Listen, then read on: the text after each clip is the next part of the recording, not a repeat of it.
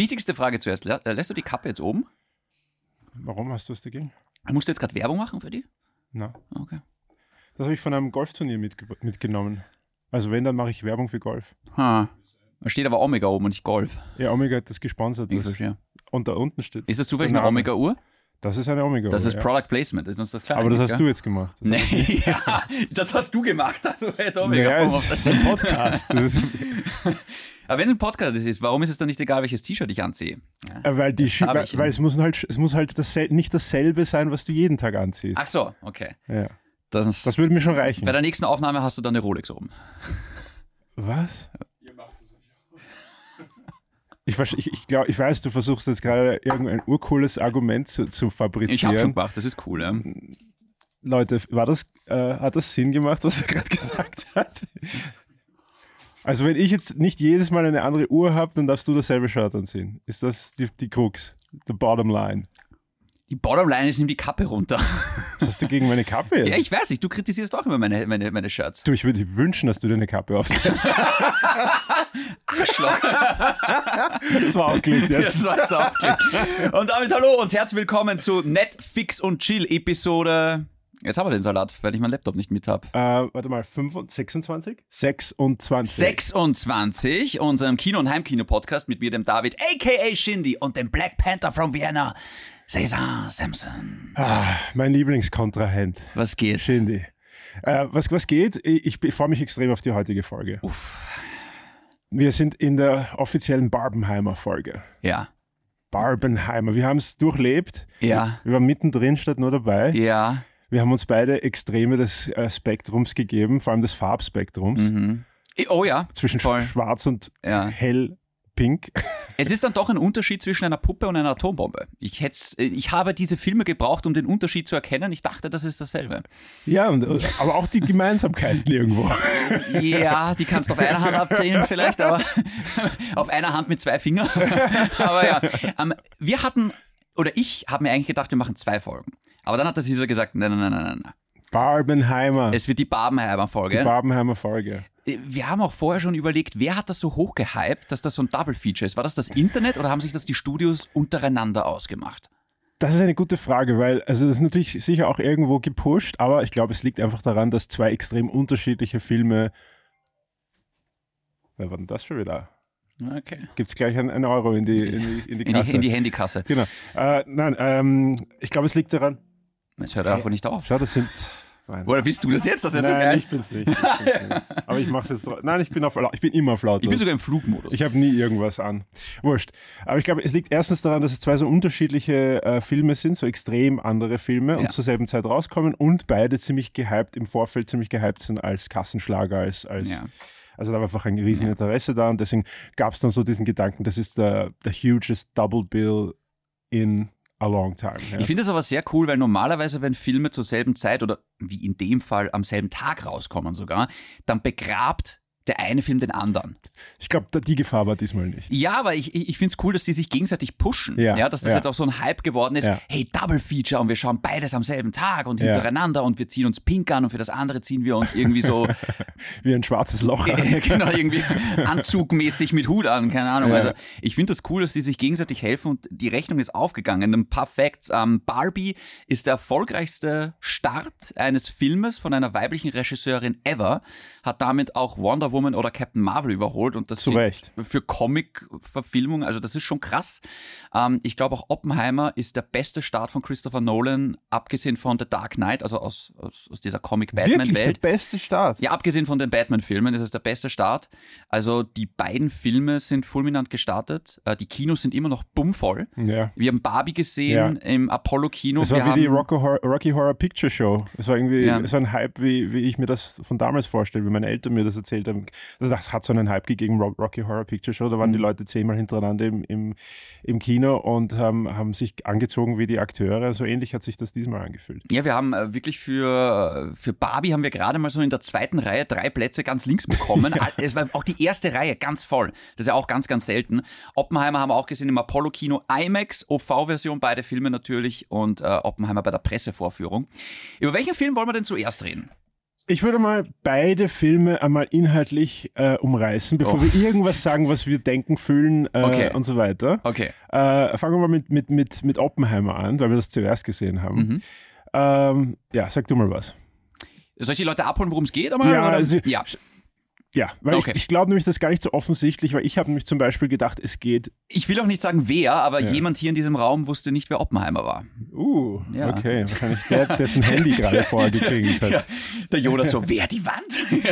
ja, aber das, aber das verstehe ich eigentlich ganz gut, weil Oppenheimer, also der, der, der Physiker, doch ein ein amerikanischer Hero ist irgendwo. Ja? Also aus der Sicht von aber uns, die den Krieg verloren haben, um ist, jetzt, ist jetzt derjenige, der uns die Atombombe, also nicht uns, aber der die Atombombe quasi äh, auf, äh, entwickelt hat, jetzt nicht so ein Star, wie er vielleicht auf der anderen Seite ist. Und das ist mir klar geworden in dem Film, dass doch einem, ein Durchschnittsamerikaner ein, andere, ein, ein, ein anderes Gesamtbild und ein anderes Wissen um die Biografie von Oppenheimer hat als unser einer. Weil wir äh, im Endeffekt in unseren Geschichtsbüchern ist es ja eine Fußnote, aber, es, aber das Manhattan Project ist sicher nicht in der Tiefe und in der Breite besprochen worden, wie es in amerikanischen Schulen besprochen wurde. Das Problem ist, äh, dass wenn du das amerikanische Schulsystem kennst, weißt du, dass das auch dort nicht groß besprochen wird, leider. Also ich habe viele amerikanische Podcasts auch schon zu diesem Thema gehört, wo viele gesagt haben, oh, ich habe das von dem noch nie gehört, vom Manhattan Project. Oh, Aber Mann. es ist ja okay.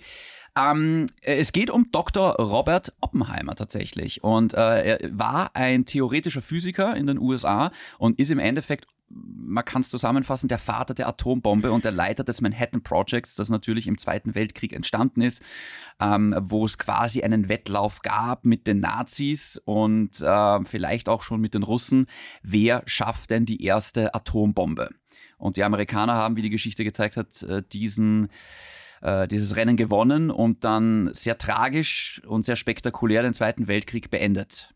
Ja, obwohl er eigentlich sowieso beendet gewesen wäre. Obwohl er schon in Wahrheit beendet war und es ist bis heute sehr umstritten, ja. ob der Einsatz dieser Atombomben Notwendig gerechtfertigt war. war. Ja. Und das greift der Film auch auf, das Thema. Und ich und ich habe gedacht, darüber wird der Film gehen. Aber ich bin dann jetzt mittlerweile der Meinung, dass in Wirklichkeit die Biografie Oppenheimers der, der Nukleus vom Film war und nicht unbedingt. Der Nucleus, das war gut, nicht schlecht. Ja. und nicht unbedingt nur The Road to the Bomb. Ja, ich bin, mhm. ich habe zuerst gedacht, okay, es geht um The Road to the Bomb und ein bisschen danach, aber ich, ich glaube mittlerweile geht es wirklich darum, was dem Oppenheimer in Amerika widerfahren ist, nachdem er diese, äh, ähm, nachdem er diese Manhattan-Geschichte, weil er wurde dann quasi in, in Ungnade gestürzt. Mhm. Äh, durch, aus verschiedenen Gründen. Er wurde quasi äh, als, ein, eine Verschwörung quasi aus der amerikanischen kommunistische Reg Verbindungen genau, kann man ihm trauen. Ja. Hat die falschen Sachen gesagt zur falschen Zeit ja. und, und äh, wurde dann irgendwann als, als Sicherheitsrisiko eingestuft und ihm wurden alle Clearances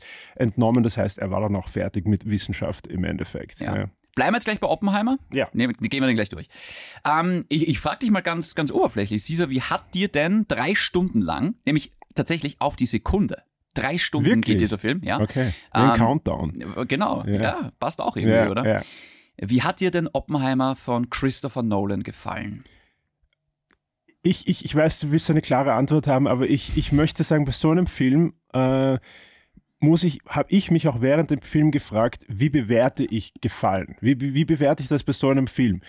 Äh, und ich habe mich dann, so nach einer Stunde habe ich mich gefragt, okay, ich bewerte es mal nach dem, was ich glaube, was der Film will, dass ich durchlebe. Ja?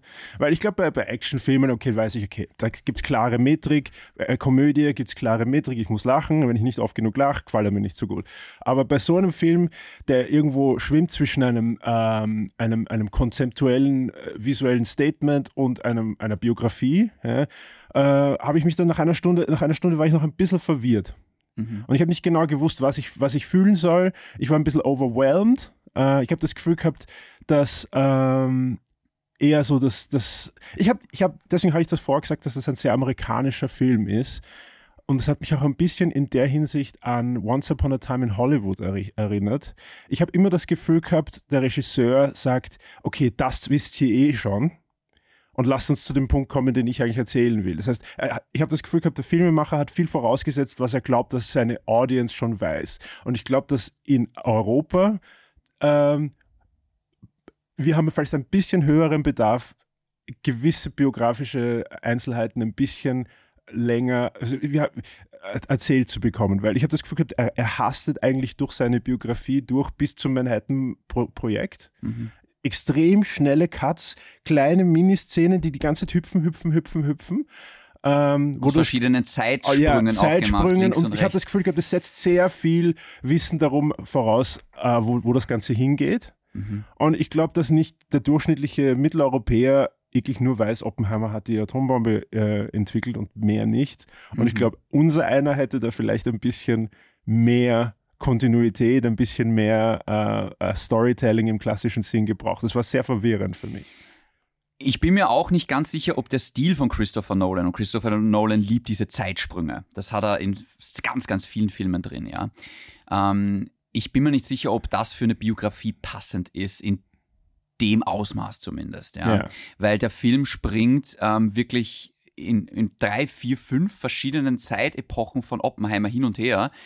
Und du musst dir eigentlich immer mal wieder kurz zusammenreimen, Entschuldigung, war jetzt schon der Zweite Weltkrieg? Ist, ist der Bombe schon? Ah nein, er ist gerade auf der, ah, okay, aber ist er jetzt schon verheiratet? Ah, nein, noch nicht, okay. Hat er jetzt schon ein Kind? Ah, okay. Und du denkst dir ganz, warte kurz, wo bin ich jetzt? Ja. Und das macht er vor allem in den ersten 30 Minuten sehr, sehr Ich meine, die stark. Zeitsprünge haben sie ganz interessant untermalt, indem sie einfach auf Schwarz-Weiß gewechselt sind. Lustigerweise bei den Szenen, die in der Zukunft spielen, also in der, Ja, in der ja. späteren Zeit ist Schwarz-Weiß und, und Farbe ist in der Vergangenheit quasi. Okay, das habe ich noch gecheckt. Ja, aber auch, auch, es gibt ja zwei Schwarz-Weiß-Szenen. Es gibt zwei, zwei Und Schwarz-Weiß. auch da springt ja, er dann hin und ja, her. Ja. Fun Fact übrigens, Schwarz-Weiß haben sie tatsächlich in Schwarz-Weiß gedreht. Das ist nicht einfach nur ein Das ist TikTok-Filter. gut, ja. Deswegen sieht das auch qualitativ so hochwertig aus. Ähm, Christopher Nolan ist übrigens einer der wenigen Regisseure, der alles in IMAX-Kameras dreht. Mhm. Deswegen ist die Bildqualität gerade in IMAX auch so überragend. Verstehe. Und das muss ich wirklich sagen bei diesem Film, die Bilder, ja, nein, klar, ja. unfassbar. Ja, Also ja. ganz groß. die, die Bilder unfassbar und, und es hat sich auch stellenweise wirklich bezahlt gemacht. Äh, ich glaube, da bin ich einfach, äh, ja, wie gesagt, also ich, wenn ich das, wenn, wenn die, der Anspruch ist, der Zuseher soll vom Anfang an reingefesselt sein, das hat der Film bei mir nicht erreicht. Mhm. Aber hinten raus hat er mich wirklich umgehauen, muss ich sagen. Es ist witzig, bei mir ist es fast umgekehrt. Ich war Wirklich? von Anfang an, ich war ein bisschen verwirrt, aber ich war sehr drinnen. Und es gibt den Moment, wo dann der Test vom Manhattan Project erfolgreich ist. Also die Bombe explodiert, alle, alle feiern. Und ich dachte so, ah, okay, jetzt wieder langsam vorbei sein. Ich schaue auf die Uhr und ich so, oh, der geht noch eine Stunde. Ja, Und aber findest du nicht, dass dann der, der interessante Teil, erst der dramatische Teil erst gekommen ja, ist? aber für mich ist der Film nach, der, nach dem Ende des Zweiten Weltkriegs und ist er mal für ungefähr zehn Minuten ist er abgefallen für mich, weil ich mir gedacht habe, warum jetzt? Und dann ist er wieder nach oben gestiegen. Und es war ganz, ganz weird. Ich habe mir wirklich Aber es war doch ein richtiger Thriller am Ende. Das, Ja. war, doch, das, war, doch, das war doch richtig spannend am Ja, Ende. aber ich habe mir dann wirklich schon gedacht, oh wow, macht jetzt wirklich dieses Fass auch noch auf? Ich sitze hier schon seit über zwei Stunden und ich muss prinzipiell sagen, der Film ist mir zu lang. Das, ja, ich muss es einfach es war so kein Film, wo ich gesagt habe, oh, die Zeit ist wie im Flug vergangen. Ja, und genau das meine ich. Ich finde, im, im, der, äh, im letzten Akt, im dritten Akt sozusagen, der Anfang, da hat er mich verloren kurz einmal, der Wirklich? Film, für ungefähr 10 bis 15 Wir sind der Minuten. perfekte Film-Review-Podcast, weil wir immer gegenüber sind. Ja, aber es ist okay. das ist so gut. Sind wir gar nicht so oft in letzter Ja, Zeit. Also letzter bei Zeit Indie nicht. waren wir Ja, auch stimmt, auf, stimmt. auf einer Ebene. Ja. Aber da habe ich mir dann wirklich kurz gedacht, so, ah, möchte ich das jetzt auch Ich habe sehen? hab das bis zu dem, bis zu den Bomben, bis zu der Bomben, beim Bombentest, alles bis dahin habe ich gefunden als extrem gehastet. Ich konnte mich in, die Dram in das Drama, in die Dialoge sowieso nicht reinfühlen, unter anderem, weil die Musik so unglaublich laut war die ganze Zeit. Ja. Äh, dann kommt die Riesenbombe, okay, wem das taugt, sein äh, vi- visueller, audiovisueller Orgasmus. Ich bin sowieso nicht so leicht zu beeindrucken durch visuelle Geschichten. Ja, das ist, das ist meins, ja. Ja, das ist ja deins. Und dann endlich, wo die Schauspieler was zum Schauspielen gehabt haben und nicht ständig ein Cut war, dann Mhm. habe ich angefangen, erst aufzuwachen. Ja, wo, wo der Robert Downey Jr., mit, also wo er wirklich was zu zeigen gehabt hat. Ja. Wo auch der Oppenheimer mehr als nur einen Gesichtsausdruck endlich mal gehabt hat. Ja. Weil da hat die ganze, eigentlich die ersten eineinhalb Stunden nur verklärt in die, in die Atmosphäre geschaut. Ja. Er schaut cool aus auf Film, keine, keine Sorge. Also er schaut wirklich sehr charismatisch aus, auch wenn er nur einen Gesichtsausdruck Killian hat. Murphy hat einfach eine starke Mime, also der, Ja, das Gesicht hat ja, Charakter. das Gesicht hat Punkt. Charakter und lustigerweise schaut er dem Oppenheimer gar nicht so unähnlich, weil der Oppenheimer hat auch so einen, so einen starrenden Blick gehabt. Ja. Also das ist für mich alles okay, äh, aber ich habe mich, sagen wir, gefesselt, also Drama, ich habe mir zum Beispiel gedacht, was denkt Oppenheimer jetzt gerade? Ich habe keine Ahnung gehabt. Was. In den ersten eineinhalb Stunden war er für mich relativ blank von dem, was ich, ob ich weiß ich, was der Typ denkt? Nein, ich weiß nicht wirklich, was er denkt. Es geht offensichtlich nicht darum. Die Szenen haben es auch nicht wirklich unterstrichen oder irgendwie. Bleiben wir gleich bei den negativen Dingen. Ja, zählen wir da ein bisschen was auf, weil da Ja. gibt es aus meiner Sicht tatsächlich ein paar Sachen. Zunächst einmal die Audioabmischung war für mich, Ja. wie bei vielen Christopher Nolan-Filmen, ein bisschen grenzwertig. Und das ist tatsächlich ein Problem, das die deutsche Synchro nicht hat, weil sie das anders abmischen. Ja. Ich hätte den Film wirklich gerne mit Untertitel gesehen, weil Christopher Nolan hat diese Angewohnheit, dass es ist ein ganz normales Gespräch und im Hintergrund die Musik, bum, bum, bum, also die, die Er ballert spielt, einfach ein, rein. er spielt einfach einen Song äh, ja, nebenbei. äh, so, aber wirklich so, und es Ja. baut sich so auf. Ja. Und ich habe mich manchmal so vorsetzen müssen, gerade bei Robert Downey Jr., was hast du gerade gesagt? Vor allem, es geht dann auch so schnell dieses, Physiker A hat über Anwalt C gesagt, dass Soldat B dies und das. Und ich so, wa, wer, wo, wer war was? was? Ich brauche Untertitel, bitte! Dreh die Musik ab, ja! Ähm, also ich möchte den Film auch unbedingt nochmal sehen, Ja, ich auch, tatsächlich. ich auch, ja. ähm, dann bitte mit Untertitel. Aber ähm, ich, ich habe das eh letztens nach dem Kino gesagt, äh, er macht das immer so, jedoch der Hans Zimmer hat viel understatedere Scores. Also das funktioniert deshalb nur, weil Hans Zimmer nicht die ganze Zeit Akzente in seiner Musik hat und Melodien und Rhythmuswechsel und die ganzen Sachen. Er ist eigentlich ziemlich, es kommt, es ist die ganze Zeit was da, aber es ist, man kann es äh, als Atmosphäre sehen, während Ludwig Göransson, der extrem talentiert ist, was Komposition angeht, der, Mhm. der nicht nur Filmmusik macht für Mandalorian und für, für Black Panther, sondern auch äh, von Childish Gambino das Rap-Album produziert hat, also der ist sehr, sehr vielseitig. witzig, ja.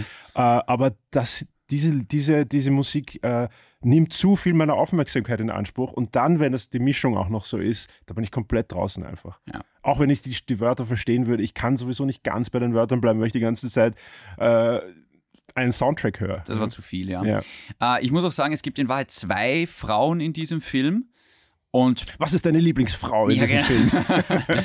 Emily Blunt. Punkt. Ja, Emily Blunt Ähm, war unfassbar gut. Ja, aber die bekommt leider Fuck. auch wenig zu tun. Also ich habe ein bisschen das Gefühl gehabt, gerade bei seiner Affäre, habe ich mal kurz das Gefühl gedacht, die holen sie so ganz kurz raus und es gibt eine ganz weirde Sexszene, die finde ich gar nicht zu Christopher Nolan passt, wo sie in diesem, also diese eingebildete Sexszene, ah, die wo sie eingebildete, ja. äh, wo sie da in, wo er gerade in dieser verhört wird und auf einmal sitzt er da nackt da Und sie sie sitzt sitzt da auf ihn drauf. Ich denk mal, why?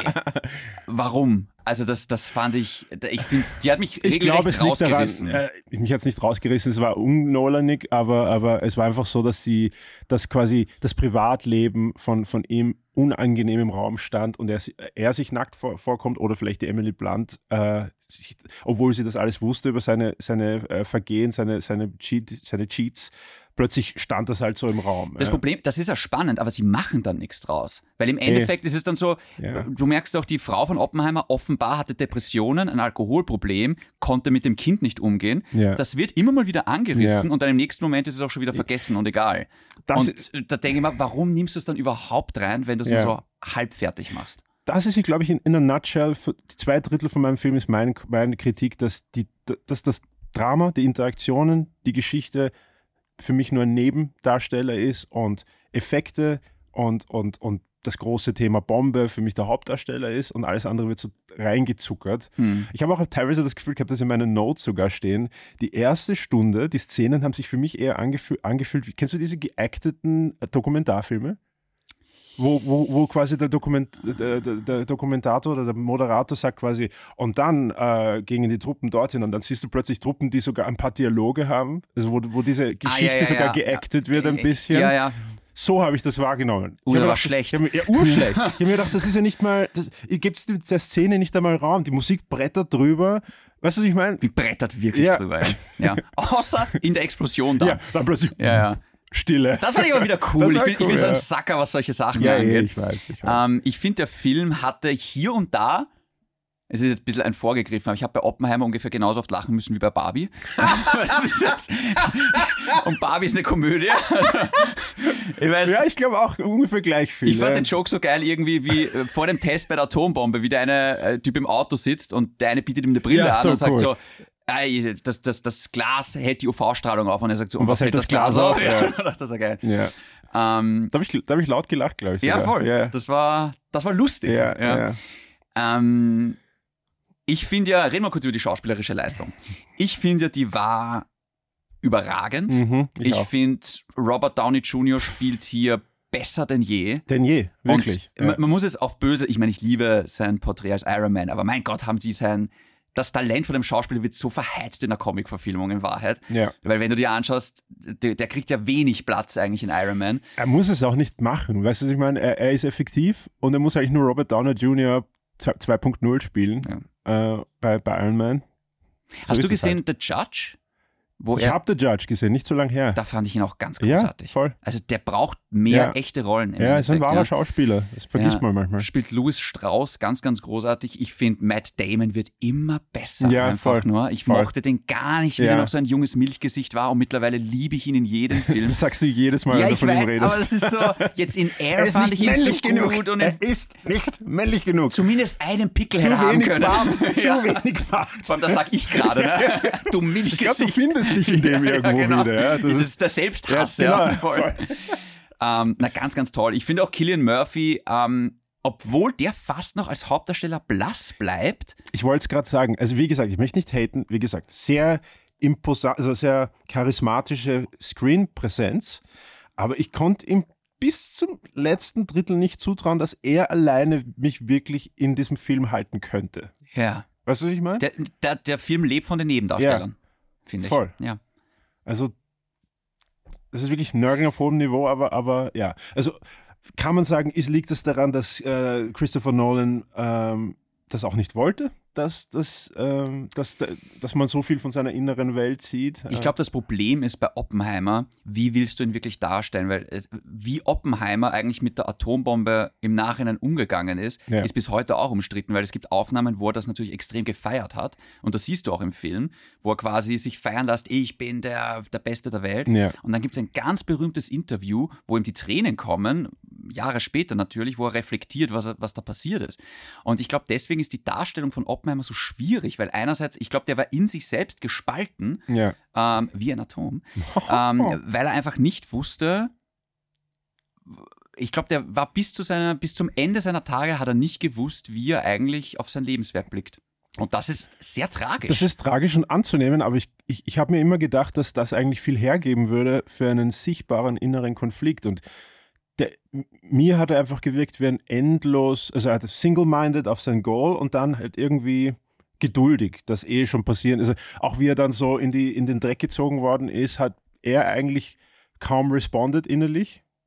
Also man hat ihm nicht viel gesehen, dass er da irgendwie, sogar seine Frau hat ihn angeschrien, warum er nicht reagiert. Ja, vielleicht war das historisch auch äh, akkurat. Folge, ja. Für mich hat das funktioniert, dass der tatsächlich so unnahbar war in vielen Fällen. Nee, ähm, ist das auch einfach das. Ja. Aber deshalb kann man jetzt nicht wirklich sagen, ist das Killian Murphys Lack of Range oder, oder ist es einfach die Rolle. Ja? Das, das glaube ich tatsächlich gar nicht, weil Killian Murphy, der hat mich noch nie enttäuscht eigentlich. Ja? Also aber er war noch nie in einer Hauptrolle. Das ist richtig. Naja, aber im Peaky Blinders war die Hauptrolle. Aber ja, aber Serie, Serie ist something ja, else. Ja. Viel mehr Zeit. Es war auch, glaube ich, sein sechster Film mit Christopher Nolan tatsächlich. Ja. Also die haben ganz, ganz viel zusammengearbeitet ja. und das war jetzt seine Hauptrolle. Also bei Inception hat er mitgespielt, dann dreimal Batman, war er Scarecrow. Ja. Ähm, er hat bei Dunkirk mitgespielt, den habe ich übrigens vor kurzem wieder gesehen. Und irgendwo war er noch, bilde ich mir jetzt gerade ein. Sicher, bei The Dark Knight, also beim ersten Teil von. von ja, bei alle drei Batman-Filme spielt er mit ja, sogar. Ja. ja. Inception, was noch? Keine Ahnung. Hm. Scheißegal. Ja. Egal. Ähm, milder Spoiler jetzt. Reden wir kurz über die Cameos. Weil wir sind immer wieder im Kino gesessen. Josh Hartnett hat mich überrascht. Der war eigentlich ganz cool. Ich, der, ich, der ist das super. seine erste Rolle seit Pearl Harbor? Yeah. ja. Den hast du nie wieder gesehen. Nein. Und vor allem, aber das ist ja kein Cameo, weil der hat eine große Rolle tatsächlich. Ja, ja, ja. Aber ganz toll gespielt. Ja, super gespielt. Ähm, mich hat äh, Matthias Schweighöfer einmal kurz gesagt, What? Ja, spielt einen Deutschen. Ja. Heisenberg. Ja. Ja. Also quasi der, der deutsche Chemiker und Physiker, der quasi das Nein, der, Heisen, der, Heisenberg selber ist jetzt nicht eine große Fußnote in der, in der deutschen äh, Atombombengeschichte. Also, aber hat er nicht das Programm bei den Nazis inne gehabt? Das kann schon sein. Aber dadurch, dass sie es nie geschafft haben, ist jetzt, wenn du jetzt die ja. Geschichtsbücher anschaust, wir haben viele, also in Wirklichkeit, die, äh, die, Le die Leute, die die Kernspaltung erfunden haben, waren Deutsche, die Leute, die die ersten Theorien über die Nutzung, also alle, alles Theoretische waren eh Deutsche, ja. aber nicht er. Ja? Ja. Sogar eine Österreicherin übrigens ähm, äh, war, war sehr wichtig. Äh, also war, war eine der Entdeckerinnen der, der, Kernspaltung. Die meisten kennen ja Heisenberg aus Breaking ja. Bad, weil sich ja. der Hauptcharakter so Aber nennt. der Heisenberg war eigentlich nicht, nicht so, eine große, so eine große Fußnote. Das Lustige ist, ich weiß nicht, ob das einfach meine, meine, meine mangelnde Bildung ist, aber ich habe immer, irgendwas hat mir eingebildet, dass Einstein eine viel größere Rolle hatte in der, in der, in Ich der, auch. Ja. in der Geschichte, obwohl er das gar nicht hatte. Meine, man kann Ja. sagen, dass seine, seine mathematischen hat die Grundlagen Vorarbeit die geleistet. Vorarbeit geleistet haben, Ja. aber sehr abstrakt, da ist sehr viel Arbeit dazwischen. Ja. Und dann hat er einen Brief geschrieben, in Wirklichkeit ursprünglich, der ähm, den Präsidenten dazu bewogen hat, dieses Race, also diese Atombombe ernst zu nehmen. Und das, also in Wirklichkeit hat er zuerst was geschrieben, was bewirkt hat, dass die Ja. Atombombe entwickelt worden ist. Mhm. Das ist dann quasi ein Für, ein Für äh, Schreiben, äh, das nennt. Aber lustig halt auch, dass Einstein so viel bekannter ist Ja, als voll, Oppenheimer. voll. Wobei, ich glaube, Einstein ist jetzt weniger auch wegen der Atombombe bekannt, sondern einfach prinzipiell wegen einfach, einfach allem, Ja, was, ja. was, er Aber was ich habe ihn als, als Fußnote bei der, ein, bei Ja. der Atombombe im Kopf gehabt. Das stimmt schon, ja. Ähm, ich fand Gary Oldman als Präsident Truman, ich habe auch gedacht, echt jetzt? Gary Oldman? Wie geil ist das? Äh. Casey Affleck kommt vor Stimmt. und äh, der Typ aus The Boys, Yuri, ah, der spielt auch eine relativ große Folge, weißt du, aus The Boys. Na, du meinst der Sohn vom, vom, vom Dings? Der Sohn vom, äh, von diesem Hollywood-Schauspieler, der auch in The Boys mitspielt. Das ist ja der Sohn vom, ach, bin ich deppert? Wait for it, ich hab's gleich.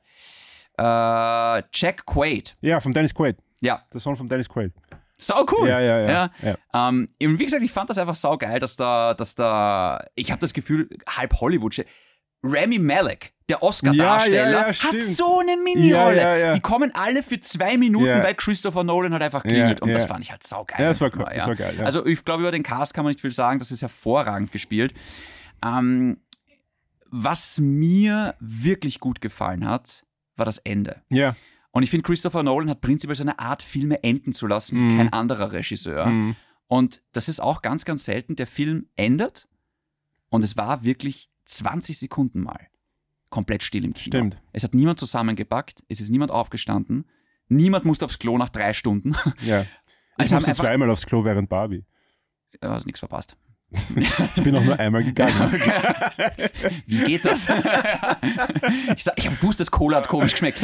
Ähm, nein, aber es war so wirklich so ein Film, wo man, wo man sich denkt so, oh, wow. Wollen wir über das Ende kurz reden? Ja, also ich finde, das, das Ende hat für mich das Ganze sinnvoll gemacht, weil dann habe ich verstanden, ähm, was, dem, das, was dem Director das Wichtigste war. Weil das ist mehr als nur ein Epilog. Das ist ein, ein ganzes Drittel vom Film, wo es dann im Endeffekt darum geht, was, äh, was, was eigentlich die ganze Zeit passiert ist. Das war schon ein bisschen ein, oh, du, du wusstest ja gar nicht, dass während diesen ganzen Szenen, die wir gezeigt haben, eigentlich dieses, äh, dieses, äh, diese Verschwörung gegen ihn abgelaufen ist, schon währenddessen. Ja. Und dass Leute, die vorgegeben haben, dass sie seine Freundin, seine, äh, seine Fürsprecher sind, eigentlich ihn manipuliert haben, um ihn später zu stürzen. Und äh, das Ganze hat sich dann schön in einem Courtroom äh, Battle quasi aufgelöst und, und es war dann wirklich wie ein spannender Thriller, Ja. äh, wo einfach Lücken eingefüllt worden sind, die, die dann ein, ein ziemliches Aha-Erlebnis geben. Ähm, gute Leute werden zu Bösewichten, vice versa. Er ist dann doch nicht so ahnungslos, wie er immer gewirkt hat oder so passiv, wie er immer gewirkt hat. Mhm. Und mir hat, mir hat, äh, mir hat dieses, Auf, dieses Aufrollen, das Auflösen, also, da ist er wirklich sehr gut. Christopher Nolan, der, der liebt es, Puzzle zu, zu bauen und sie dann nachher zu lösen Ja. im dritten Akt. Ja. Das ist einfach sein Das Ding. macht auch so gut Ja. wie niemand sonst. Also, was ich jetzt vor allem aber auch gemeint habe, ist ähm, dieses letzte Gespräch zwischen Einstein und Oppenheimer an diesem Teich. Ja, ja, das ist dann der, der, das, das i-Tüpfelchen. Und Endeffekt. das war dann einfach so ein Moment, weil das ist ja das Faszinierende, das hat auch Christopher Nolan immer gesagt, was ihm am meisten fasziniert in diesem Film, ist quasi die Tatsache, dass sie es gab diese geringe Chance, dass wenn sie auf diesen Knopf drücken beim Test der Atombombe, dass quasi genau, dass die Reaktion nicht mehr aufhört und Ja. dass die ganze Atmosphäre quasi in Flammen aufgeht. Ja. Und sie haben es halt trotzdem gemacht. Ja. Und wie dann Oppenheimer am Ende beim letzten Gespräch mit Einstein noch drüber redet. Hey, weißt du noch? Irgendwie und Einstein sagt ja und er sagt so, ich glaube genau das ist passiert. Und mich hat das so kalt erwischt in dem. Moment, dass ich mir gedacht habe, und vor allem, ich glaube, der Film ist jetzt gerade von der Message wichtiger als je zuvor, weil auch die atomare Gefahr jetzt gerade wieder wichtiger ist oder krasser ist als vor seit Jahrzehnten in Wahrheit. ja. Und deswegen hinterlässt er so einen sauren Geschmack im Mund, wo man sich denkt, oh wow. Und du blickst halt zurück auf diese Legacy von Oppenheimer. Wobei man im Endeffekt dazu sagen muss, wäre es nicht Oppenheimer gewesen, wäre es halt wer anderer gewesen. Ganz sicher sogar. Also ja. ich mag ja auch den Satz von ihm, ich weiß nicht, ob wir diese Waffe haben, haben sollten. Ich weiß, die Nazis dürfen Sollten sie, sie auf gar haben. keinen Fall haben. Ja. Und ich glaube, das ist vielleicht auch, und da hat er auch vollkommen recht, ja, weil ähm, ich glaube, das war auch für ihn immer die Rechtfertigung.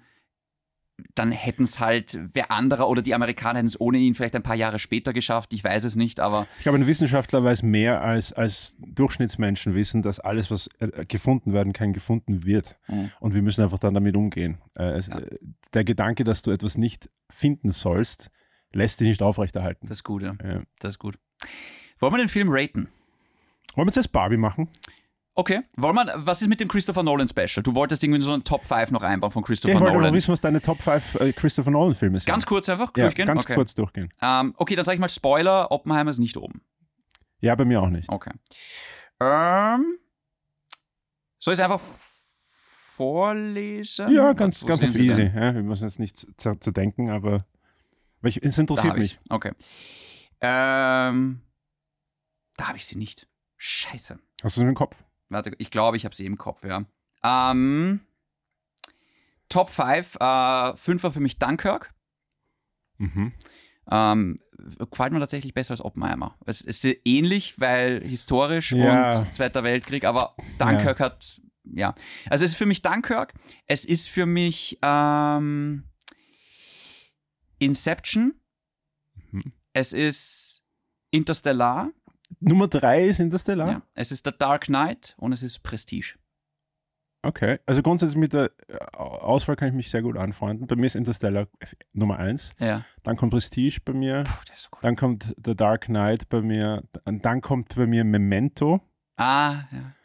und äh, dann kommt bei mir ähm, Inception. Faire Liste. Faire Liste. Und man muss dazu sagen, der Typ hat fast nur Meisterwerke gemacht. Stimmt. Also ich glaube, einen wirklich beschissenen Film hat er noch nie gemacht, Christopher Nolan. Also Äh, ich habe The wir so, Following nicht gesehen. Tenet ist bei mir ein bisschen an mir vorübergegangen. Ich habe mir angeschaut und ich habe das, das Zeichen, das ich in, nie im Kopf habe, wenn ich an, an Nolan denke, ist kein gutes Zeichen. Ja, ja. Ich habe den bis heute nicht gesehen, weil wir den alle so mies gemacht haben. Weil alle gesagt haben, du bist Christopher Nolan-Film, dann schaut er, äh, Fan, dann schaut er den Film nicht an. Ja. Aber dabei habe ich ihn gekauft, das ist das Tragische Ja. daran. Aber ich, ich, ich werde den noch nachholen. Ähm, dann reden wir mal über Barbie. It's Barbie Time. Also, lass mich das ein bisschen. Äh, soll ich mal so eine Synopsis in in den Raum schießen? Hol mich ab. Also, Barbie beginnt äh, mit, der, mit der Prämisse, dass es quasi ein, ein, ein, ein Paralleluniversum gibt, was irgendwie verschmilzt mit der echten Welt, wo Barbie tatsächlich und all ihre Barbies und all ihre Kens tatsächlich leben. Das sind quasi, sobald irgendwer in, bei Mattel sich die ausdenkt, existieren sie dort wirklich. Äh, und und wir, wir wachen quasi auf mit Barbie in ihrer Barbie-Welt, wo alles perfekt ist, wo, es nur, äh, wo, lustigerweise nur, nur Barbies in, in Positionen, in relevanten Positionen gibt. Kens sind mehr so, stehen am Strand und grüßen die Barbie. Das ist quasi das, das, das Ausmaß ihrer, ihrer, ihrer Aktion. Und es geht eigentlich nur, weil, weil Barbie ist ja, nicht- ist ja der Star. Ja? Die Leute kaufen Barbies und, und Ken ist mehr so ein Sidekick. Und irgendwann äh, passiert etwas Ungewöhnliches in der, in der Barbie-Welt, was die Barbie dazu be bewegt, äh, in die Menschenwelt zu reisen. Mhm. Und dann äh, hat sie ein, ein, ein, ein interessantes Erwachen, weil sie die Wel- Welt anders ist, als sie dachte, dass sie ist. Und auch ihre Bedeutung in der Welt äh, anders ist und nicht ganz so rosig ist, wie sie sich das vorgestellt hat. Mhm. Dann hat sie eine kleine Identitätskrise. Das würde ich quasi als Synopsis Ja, sagen. gut zusammengefasst.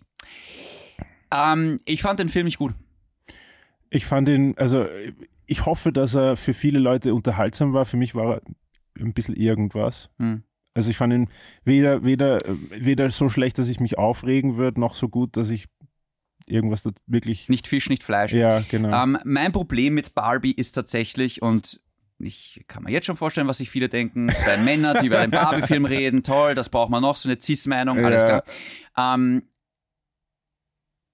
ich habe das Gefühl, dieser Film, ich habe schon wieder das Gefühl, dass da zwei Haben wir gleich die, Regisseure, machen wir gleich Meinung jetzt schon? oder nicht? Wollen wir nicht zuerst äh, ein bisschen äh, zerglauben, was, was, was, was vielleicht gut war und was, was. Ja, aber das ist ja, da, da wollte ich gerade hinaus drauf im Endeffekt. Okay, ja. okay. Ähm, ich finde, das waren zwei Filme für mich. Ich habe das Gefühl, da wurde von zwei Regisseurinnen gedreht, was nicht stimmt. Es war nur eine Regisseurin, Wirklich? aber das Warum? sind zwei Filme drinnen. Im Endeffekt, die grundlegende Idee von Barbie, Mhm. die finde ich gut, dass Barbie in die echte Welt kommt und sie glaubt, sie wird von allen geliebt und von allen verehrt, aber Männer sehen sie als Sexobjekt und Frauen hassen sie, weil sie halt diese unmöglichen Erwartungen für Frauen quasi äh, Repräsentiert. Genau so ist es. Das fand ich spannend. Und der Film ist in manchen Momenten so clever. Und in den cleveren Momenten ist er dann auch lustig. Und dann gibt es diesen anderen Ansatz, der, glaube ich, ein jüngeres oder vielleicht etwas einfach gestrickteres Publikum abholen möchte. Das hat mich dann fast schon erinnert, so ein bisschen an Fast and Furious.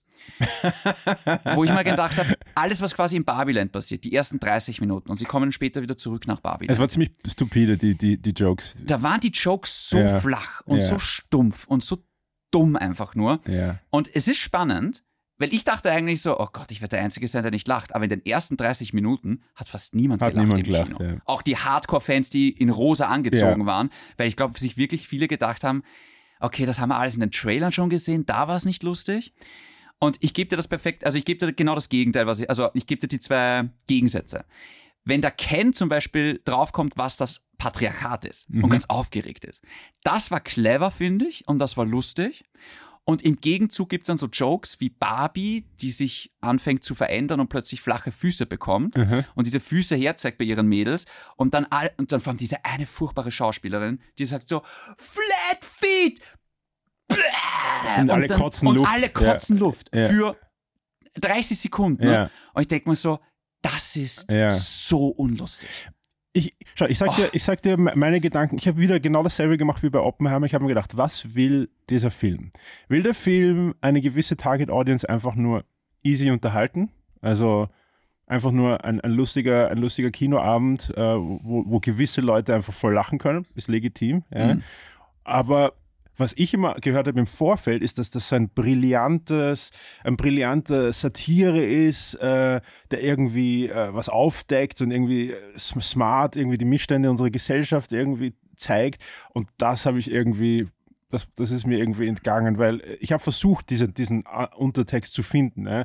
Aber es war die ganze Zeit hin und her. Wie gesagt, du hast in der Barbie-Welt, äh, hast du für alles schon eine Barbie, also quasi Inclusion, das Ja. ist eine, eine Rollstuhl-Barbie und da ist da das und das wird auch gefeiert. Und dann plötzlich sind alle Barbies dort so eben so, äh, äh, so was, du hast flache Füße, kotz, kotz, kotz, das passt das wieder nicht für mich zusammen. Wo ist jetzt, was wollt ihr jetzt mit damit Die sagen? Rollstuhl-Barbie kommt auch nur einmal kurz vor. Ja, oder Schwangerschaftsbarbie, egal welche. Ja. Aber ich habe mir gedacht, ist, welch, was wollt ihr mir jetzt zeigen? Seid, seid ihr jetzt die Toleranten oder seid ihr die, die, die äh, quasi die Judgmental mit den Vorurteilen und also die- beides Naja, im gleichzeitig? Endeffekt, ich glaube, das war ein bisschen die Message, dass auch, weil sie entschuldigt sich ja im Nachhinein auch bei Ken, sorry, dass ich dich so scheiße behandelt habe. ja, aber diese, die, die, der moralische Highground flippt die ganze Zeit. Weil zuerst denkst du dir, ah, ist das eine, eine Metapher dafür, ist, sind die Roll- Rollen vertauscht und, und sagt sie quasi das, wie die Barbie-Welt abläuft, so läuft unsere Welt ab, nur umgekehrt. ich glaube schon. Aber dann war es auch oft so, dass die, dass die Barbies diejenigen waren, also dann, dann waren wieder die, äh, die, die, die, die Kens,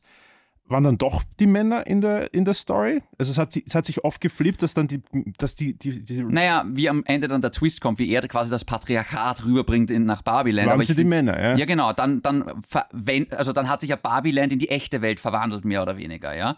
Aber ich glaube, am Anfang, in den ersten 30 Minuten, wo Barbiland mal introduced wird, glaube ich schon, genau das ist es, weil dort sind ja die Kens unter Anführungszeichen nur die dummen Sexobjekte, ähm, die einfach nur dastehen und einfach nur quasi gut ausschauen und einfach nur Barbie anhimmeln aber es hat sich halt so oft umgedreht während des Films, dass ich irgendwann ausgestiegen bin und dachte, okay, das, ja, okay, das, dieser erste, dieses erste Statement, okay, das äh, check ich, aber das war jetzt nicht so, so deep. Hm. Also ich, schon wenn ich an Satire denke, denke ich an Coen Brothers, an- denke ich von mir aus an Mel Brooks oder ir- irgendwas, wo, wo, wo mir wo mir klar, also wo das irgendwie raffiniert, die Jokes sind auch irgendwie spitzzüngig und du, du bist quasi, gute Jokes sind die Jokes, wo du gezwungen bist, über dich selber zu lachen. Weißt du, was ich meine? Ja. Und ich wurde nie gezwungen, über mich selber zu lachen. Ich habe gehofft, dass dass irgendwas Cooles aufgedeckt ist, wo ich mich irgendwie denke, hey, das ist, das ist irgendwie smart. Das ist eine smarte, eine smarte Beobachtung. Ja? Bei mir schon. Also ich habe hin und wieder, äh, es hat diese Momente gegeben, vor allem wie sie am Ende dann quasi das Patriarchat zerschlagen im Barbieland, indem sie halt, wie sie die Männer ablenken, dass sie die Frauen in Sicherheit bringen können mit so Sachen so, Mit Eifersucht? Nicht mit Eifersucht, sondern mit so Sachen wie, gib ihm einfach eine Gitarre in die Hand, weißt du, und er spielt für dich. Oder sag einfach, du hast noch nie der Pate gesehen. Oder beim Sport, weißt du, let me help you, honey, weißt du, so, da hätte ich dann wirklich schon lachen Ja, müssen. das war lustig, Und ja. wie oft habe ich einer Frau schon was auf der Gitarre vorgespielt und dachte ach Gott, Echt? Ich, ich noch, bin, ich noch nie. ich bin so der ein. Douchebag. Ja, eh, aber ich bin ja keiner, ich hab's ja nötig. Du hast es ja nicht nötig. aber ja, in dem Moment Weißt ich du, weißt du, mein ganzes Leben lang ist durch, durchzogen von Szenen, wo Frauen mich fragen, dass ich ihnen was vorsingen, vorspiele und ich tue es nie. Ja. Und dann sehe ich einen Film, wo dargestellt wird, dass die Männer das die ganze Zeit den Frauen aufzwingen und sie eigentlich äh, das, Das, nicht bin ich, wollen. Caesar. ne? Das bin ich. Ohne Scheiß. Jedes Mal irgendwie so, oh, was ist da eine Gitarre? Was macht die denn hier? Was? Und dann klimper ich da Wonderwall runter, weißt du, mit zittrigen Händen. ne? Also, das war cool, weil ich habe mich da so ertappt gefühlt. Ah, als auch so wirklich? dieser, Okay. dieser Douchebag, deswegen hat das für mich funktioniert. Und einfach dieses, tu einfach so, als würdest du dich mit Excel nicht auskennen. Vielleicht bin ich so. einfach zu weird, um, um, dem, um dem Durchschnittsmann. Äh, zu, vielleicht habe ich zu wenig gemeint. Du bist eine Frau. Ich bin wahrscheinlich eine Frau Ja. innen drinnen. Aber es ist, nein, aber da, das hat dann tatsächlich für mich noch funktioniert. Ich mag ja Humor, der wehtut. Genau, ich und ich, ich mag ja Family Guy, ich mag überhaupt äh, Seth MacFarlane, ich mag Ja. Ricky Gervais, Ja, ich ja. mag Bill Burr. auch. Ja. Und so Genau. wie du gesagt hast, Humor geht dahin, wo es weh tut. Und ich finde, Barbie hat es zu safe gespielt. Find ich denk auch, mal, es ist voll okay. Ich lieb, also das muss auch so sein, dass das ein feministischer Film sind und dass der die Männer verarscht. Und ganz kurz an alle gekränkten äh, Männer da draußen, die jetzt sagen, oh, wir Männer sind die Opfer. Und ich so, Alter, Frauen waren jetzt 100 Jahre lang in Filmen Sexobjekte. Vielleicht könnte das auch einmal du durchstehen, dass Film, ein also das kann man schon Film das aushalten. umdreht. Ja, also bitte. Oh mein fucking das ist Gott. überhaupt nicht das Problem. Mir war wirklich Aber das seid's noch böser. Ja, genau. Jetzt- Und seid, seid smarter, weil das Ja. Coole ist, wenn, wenn, wenn, keine Ahnung, wenn irgendein Comedian irgendeine eine Gruppierung verarscht, dass er die Gruppierung so genau studiert hat, dass die Leute in der, in der Audience, die zu dieser Gruppierung hören, müssen einfach kichern, Ja. weil es so gut beobachtet ist. Ja. Und da ist es mir dann einfach zu oberflächlich, die, Ja. diese Witze. Die waren nicht äh, scharfzüngig genug, die waren nicht, äh, die waren nicht well observed genug, dass ich lachen muss. Für mich persönlich hat einer von zehn Witzen funktioniert genau. vielleicht. Und ich auch. schau, auch bei einem Film wie Guardians of the Galaxy lache ich jetzt nicht durchgehend durch, aber ich toleriere die Witze, die für mich nicht funktionieren und das ist zumindest so ein, hm, so ein Schmunzeln. Ja. Bei Barbie war es leider genau umgekehrt, dass die Witze, die nicht funktioniert haben, für mich halt wirklich nicht funktioniert haben. Und ich habe wirklich die Augen verdreht. Ja, ich habe die Augen verdreht und habe gedacht, oh, das ist so schmerzhaft Ja, gerade. ja. Fairerweise muss man sagen, die Frau, die neben mir gesessen ist, die hatte the time of her life. ja. Die hat so viel lachen Da hat müssen. es da eine Gruppierung gegeben, Ja. rechts oben über uns. Die Ja. haben, ich habe mich gefreut für die, weil Ja. die haben echt einen coolen Abend Ich habe ihnen das wirklich gegönnt. ja. voll. Äh, mein Highlight war ja das Erdbeben. Äh, Drei Erdbeben. wir hatten drei Erdbeben in Wien, so leichte, und der Projektor hat so zum, zum angefangen zu wirken und auf einmal das ganze Bild wird unscharf. Ja, ja. Und ich sag so zum Caesar, hey, wenn ich jetzt draufgehe, während ich Barbie sehe, bin ich wirklich wütend. Ja. Also wenn ich sterbe, während ich Oppenheimer sehe, denke ich mir, okay. Ich sehe ich seh ja. die Symmetrie Ja, zumindest. going out ja. with a bang. Ja, genau, genau. Aber wenn ich sterbe, während ich Ja. mir Barbie anschaue, wäre ich wirklich gepisst. Schau doch mal den Nachruf an. Ja, genau. Ich denke mal, ich kann so nicht sterben, ich habe rosa Unterwäsche Ja. an. So darf man mich nicht finden. nicht im rosa Tanga. Aber ja, das, das war mein Highlight. Ja. Ähm, ich habe immer noch das Gefühl, da ist ein guter Film drunter versteckt. Ähm, er schwingt mir nur immer wieder ins Blödsinnige ab. Ja, Und ich ja. muss dazu sagen, es hat einfach für mich der Humor nicht funktioniert. Okay, Ja, it is what it is. it is what it is. Ja. Und es wird einen zweiten Teil geben. Und es wird wahrscheinlich auch Polly Pocket äh, und wahrscheinlich, was, Ja. was, jede, jede Ja. Puppe, die es jemals gab, wird rauskommen. Aber ich Sandy, garantiere dir, wir bekommen den un die unnötigste Fortsetzung aller Zeiten, Ja. weil der Film braucht keine Fortsetzung, aber er war einfach zu erfolgreich, dass du ihn hier jetzt nicht enden lassen kannst. Ganz sicher sogar. Ja. Wollen wir es raten oder wollen wir noch was zu Barbie sagen? Okay, lass es uns raten. Ja, reden wir noch kurz über die Schauspieler. Ja, genau Barbie? das wollte ich Ja, sagen. Ich, ganz ehrlich, ähm, controversial take. Ich fand, dass Margot Robbies schauspielerisch best, beste Rolle. Hast du Bombshell gesehen? Nein. Okay, da war sie sehr stark. Ich habe aber wirklich viele Rollen, Ja, ja. äh, viele Filme gesehen, wo sie mitspielt und ich habe sie nie schlecht gefunden, aber Mhm. ich, ich habe wirklich eine Range gesehen bei, bei, bei, bei dem Film bei ihr. Ja. Also von, von Barbie zu nach und nach Emotionen an sich selbst entdecken und Regungen entdecken und irgendwie äh, mit dieser Entdeckung äh, irgendwie hadern. Also den ganzen inneren Monolog habe ich ihr komplett abgekauft. Mich, mich ja. hat es auch tatsächlich kurz einmal in diesen, in diesen tragischen Momenten, unter Anführungszeichen, hat er mich fast kurz auch mal berührt. Ja. Auch das Ende fand ich, ha, das ist, das ist Ha, ha.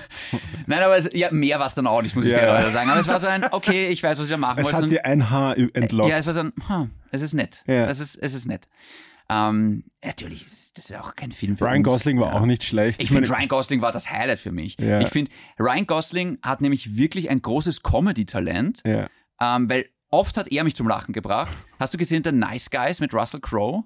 Nein. Also auch sehr, sehr lustig, ähm, wo sie beide äh, Detektive spielen und einen Fall aufklären müssen. Also ganz, ganz toll. Ähm, ich muss nur dazu sagen, Margot Robbie hat mich kein einziges Mal zum Lachen Nein, gebracht. mich auch nicht. Und ich finde, die hat kein Comedy-Talent. Das hat man schon bei Harley Quinn gesehen. Aber das hat meine Frau zum Beispiel ganz anders gesehen. Sie hat gesagt, sie hat sie zum Schreien gefunden. Wirklich. Ja, wie gesagt, ich glaube, da gibt es andere, gibt es unterschiedliche Augen, die Na das gut, unterschiedlich sehen. Humor ist immer sehr Ja. subjektiv, das ist schon klar. Ich habe diese, diese Weird Barbie cool gefunden. Ah, die fand ich total nervig. Ja, nervig, aber cool. Die, Ja, die- die sollte ja nervig sein, ja, die ist ja nervig. Ja, aber da sind wir wieder beim Thema, wenn die so nervig ist, dass ich immer die Augen verdrehen muss, wenn die kommt, dann, dann, dann funktioniert schon wieder nicht für also mich. hat- ein paar Sachen haben schon gehittet, äh, bei denen, auch da waren auch natürlich andere Sachen, die Die nicht Frau kennt man eigentlich gehittet aus SNL, also bei Saturday Night Live Ja, ist genau. die ganz groß und die ist saulustig eigentlich, Ja. die Frau.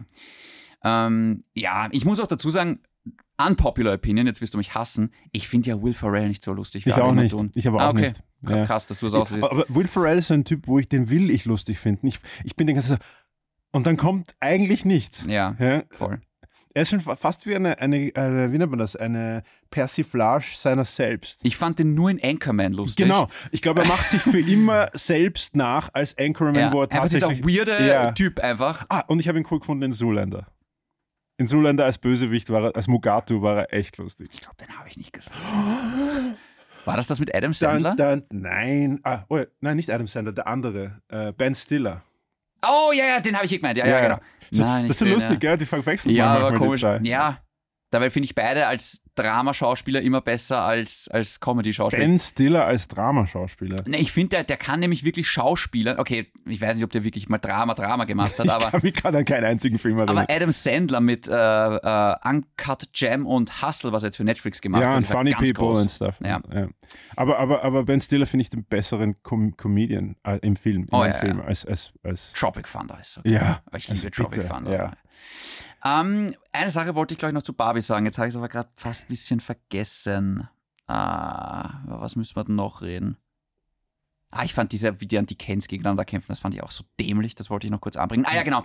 Ähm, gerade in der ersten halben Stunde ist es ja eigentlich nur Musik, Hit und Ja, Tanzeinlage an ja. die nächste herangereiht. Und ich habe Ja. mir schon...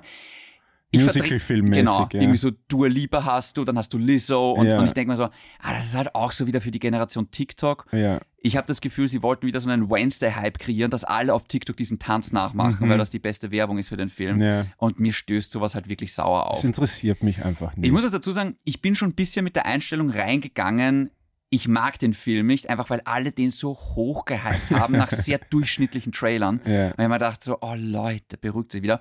War dann aber für meine geringen Erwartungen doch halbwegs positiv überrascht, weil ich mir gedacht habe, zumindest ist das kein Film. Der Film ist, ich verstehe, wenn Leute sagen, der Film ist iconic in vieler Hinsicht, weil Barbie ist iconic und ich finde nicht. Aber du darfst nicht vergessen, und das habe ich währenddessen immer wieder gemerkt, sorry, dass ich unterbreche. Ja. Ich habe doch das Gefühl gehabt, ist das nicht eigentlich eine riesige Werbung einfach nur? ja, natürlich. Aber das war auch, kannst du auch zu Transformers stell, dir sagen. vor, stell dir vor, ein Coca-Cola-Film kommt raus. Ja, aber das kannst du das nicht auch über Batman sagen, ist ja auch eine Werbung für die Comics und Hm, wahrscheinlich. Alles ist Werbung. Also, ich meine, okay, Batman hat wenigstens Charakter, Barbie ist ja nur eine Puppe, unter Ja. Anführungszeichen, aber ja, Ich habe mir gedacht, ich zahle eigentlich, ich zahle eigentlich Mattel gerade. Ja. Habe ich das Gefühl gehabt. ja. Aber zumindest war er, er war ja schon sehr selbstkritisch, der Film. Also es ist jetzt nicht so, Du meinst, wie am Ende die, die Schöpferin von, von Barbie rauskam, wie eine, wie eine Göttin und die dann wie eine Weise Barbie an der Hand nahm? nein, das meine ich nicht, aber Barbie wird halt schon sehr kritisiert auch in diesem Film und es werden beide Seiten abgeholt und ich, ich mochte vor allem diese, diese kurze, es war ja eine Werbeeinspielung drin mit Depressed Barbie, weißt du? Und irgendwie, sie schaut den ganzen Tag nur TikTok und Mhm. irgendwie schlaft irgendwie zwölf Stunden am Tag und Ja. isst fast und ich so, das ist clever, Ja. das ist dann wieder lustig, Ja, ja. ja. Und ich mochte auch immer, Helen Mirren ist ja die Erzählerin in dem Film Mhm. und die finde ich, die hat mir auch den ein oder anderen Lacher entlockt, wie die Ich mag Barbie Helen sagt. Mirren, Ja, ja. Dame Helen Mirren. Ja. Ja. Ich mag ja auch, wie Margot Robbie dann quasi sagt als Barbie, ich fühle mich so hässlich und dann pausst du der Film. Regisseurin, wenn du Barbie ja hässlich darstellen willst, dann caste nicht Margot Robbie. Das Genau. funktioniert nicht. Das ist so clever. Ja, ja, das ja. ist so lustig und so ja, gut. Ja. Ähm, ja, schau. Im Endeffekt, es war nicht mein Film. Ähm, der Film wurde aber auch nicht für mich gemacht. Ich verstehe, warum Leute den Film mögen. Es ist nicht mein Humor. So Ja. kann ich zusammenfassen. Kann ich auch. Das, da, da möchte ich 100% äh, zustimmen. Let's rate it, Caesar. Okay, äh, Barbie zuerst? Ja. Okay. Sagen wir ähm, fünf. Ja, bin ich voll bei dir. Mhm. 5 bis 4,5, sage ich Mhm. jetzt einmal. Ich finde eine Hälfte von dem Film sehr gelungen, die andere Hälfte hat für mich nicht funktioniert. Wenn der Humor, wenn ihr euch den Trailer anschaut und ihr sagt, oh, der ist urlustig, der Trailer, dann ist das locker eine 8 oder eine 9 Ja, für euch. ja. Ich habe den Trailer gesehen und habe mir gedacht, oh, das ist so bemüht, dieser Witz. Ja. Ich war auch ein bisschen, äh, mein, mein Rating ist auch ein bisschen niedriger, äh, weil ich habe einen Regisseurfreund und der hat mir einmal, wir waren campen und der hat mir eine Nacht lang erzählt, was das für ein bahnbrechender Film sein wird und dass die Kritiker nur an diesem Film interessiert sind, die wahren Kritiker und alle anderen Filme sind äh, irgendwas. Und ich war echt so, okay, vielleicht ist da, vielleicht ist da echt orger Gedanke dahinter. Vielleicht ist da mehr, ja. Vielleicht ist da mehr, wenn das ein Regisseur sagt, aber das war es einfach überhaupt nicht. Es war einfach Fast and Furious für Girls. Ja, zumindest die eine Hälfte. Die eine Hälfte Die eine Hälfte, ja. ja. Es kommt sogar echt eine Autoszene vor. Ja. Also. Das Ding hat keinen Motor, das war auch geil. Ähm, ja, ich, ich würde sagen so 4,5, 5 Punkte. Ich musste nicht nochmal sehen, aber ich freue mich für alle, die mega Spaß damit Voll, haben und genau. ich gönne den Film den Erfolg. Ja. Ähm, ja. Gut, Oppenheimer. Äh, ich gebe dem Film, ich glaube Oppenheimer wird besser, je öfter du ihn siehst. Aber das darfst du jetzt nicht Das kann ich jetzt noch nicht sagen, natürlich, ja, aber ich, ich habe da fast so ein bisschen so einen Effekt wie bei The Irishman. Ich glaube, wenn du den jetzt nochmal versiehst, äh, siehst und mit ein bisschen mehr Wissen, ich glaube, dass der dann noch besser funktioniert. Ähm, ich gebe dem Film solide acht Punkte. Oh, doch? Ja. Ach, das ist schon ziemlich hoch. Ja, weil er mir trotzdem sehr, sehr gut gefallen hat. Ich, das größte Kompliment ist auch, wo ich sage, ich möchte ihn unbedingt nochmal sehen. Ich finde das Ende, das, das, ich, das macht für mich sehr, sehr viel aus, wie er gefilmt ist. Ich finde die schauspielerische Leistung. Ähm, ich finde für einen Christopher Nolan-Film ist 8 fast noch niedrig, wenn ich mir denke, dass der für mich so viele 10 von 10 Filmen eigentlich hat. Ich gebe Zehner nicht so, so leicht her. Zehner müsste schon äh, mein Leben redefinieren. Was ist Interstellar für dich? Äh, 9,5. Ah, Okay. Ja. Dieses eine Einzel hier. Ja. Okay. Interstellar, na, 9,5 aus Respekt vor einer unbekannten 10. Ja. Weil Prestige ist für mich eine 10. Prestige ist für mich eine 9. Ja, ich finde Prestige, das Ende schockiert mich heute noch. Das ist Ja, Prestige ist ein unglaublicher Film, Ja. wirklich. Aber das ist bei mir 9 heißt unglaublicher Film. Das Ja. heißt für mich nicht, ey, cooler Sonntag, Okay. sondern unglaublicher Film. Ja. Deshalb nenn, äh, würde ich äh, Oppenheimer jetzt eher eine, eine glatte 7 geben. hm, Äh, ich würde sagen, die starken Szenen, die starken Zeiten von Oppenheimer sind eine solide 8 für mich, aber die nicht starken sind für mich eine 6,5. Ja, dann trifft man sich Ja, ja. genau. Okay. Weißt du, im Endeffekt, das kann man vielleicht als letztes Wort noch sagen, ähm, die Gewinner sind die Kinos. Stimmt. Weil ähm, Stimmt. ich habe, wie wir uns Barbie angeschaut wollten, es war einfach alles bummvoll. Und dann habe ich Spaß halber geschaut wegen Oppenheimer und auch da die IMAX-Seele bummvoll bis auf die erste Reihe. Ja. Und das ist einfach so, so Und das großartig. haben wir lange nicht mehr erlebt, gell? Ja, vor allem durch Corona. Es, es, es gibt wirklich Filme, wo auch die Leute jetzt wieder merken, na, ich warte nicht ein halbes Jahr, bis er dann irgendwie auf Disney Plus ist oder sonst was, sondern Ja. nein, ich will jetzt mitreden Ja. und ich will jetzt diese Experience haben. Ja. Und genau das ist es, weil so ein Film, ich finde gerade Oppenheimer, also ich finde, das macht's aus, dass du sowas im Kino siehst. Mission Impossible, das macht's aus, dass du das im Kino siehst für mich. Ich glaube, sie, es könnte sein, dass sie auf die Idee kommen, dass sie einfach sagen, wir, wir machen weniger Filme für, also im, im Kino, Mhm. dafür die zu einem echten Event. Ja. Ja. Ich finde auch nicht jeder Film ist es vielleicht wert, ins Stimmt. Kino zu gehen, aber andererseits, wenn nur alle vier Monate dann ein Film fürs Kino kommt, können die Kinos zusperren.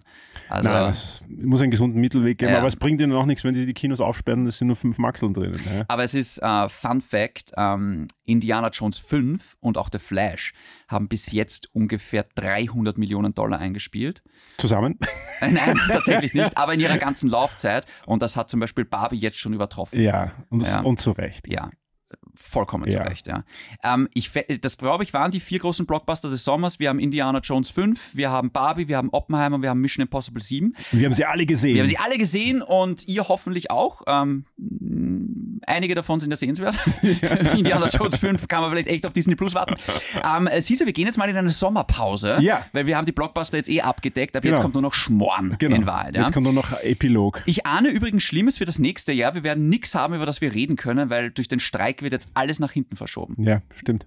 Also wir werden nur über irgendwelche unnötigen. Wir werden wohl auf äh, den neuen The Witcher mit, mit Liam Hemsworth warten müssen. Ja, oder wir reden über südkoreanisches Kino, weil die drehen ja weiter. Also Ah, das, machen wir das ja, bitte. Squid Game oder wie das An- heißt. Ja, Squid Game 2 und Anime ist gerne, können wir gerne reinnehmen. Nächstes Jahr kommen zwei Folgen raus. sehr schön.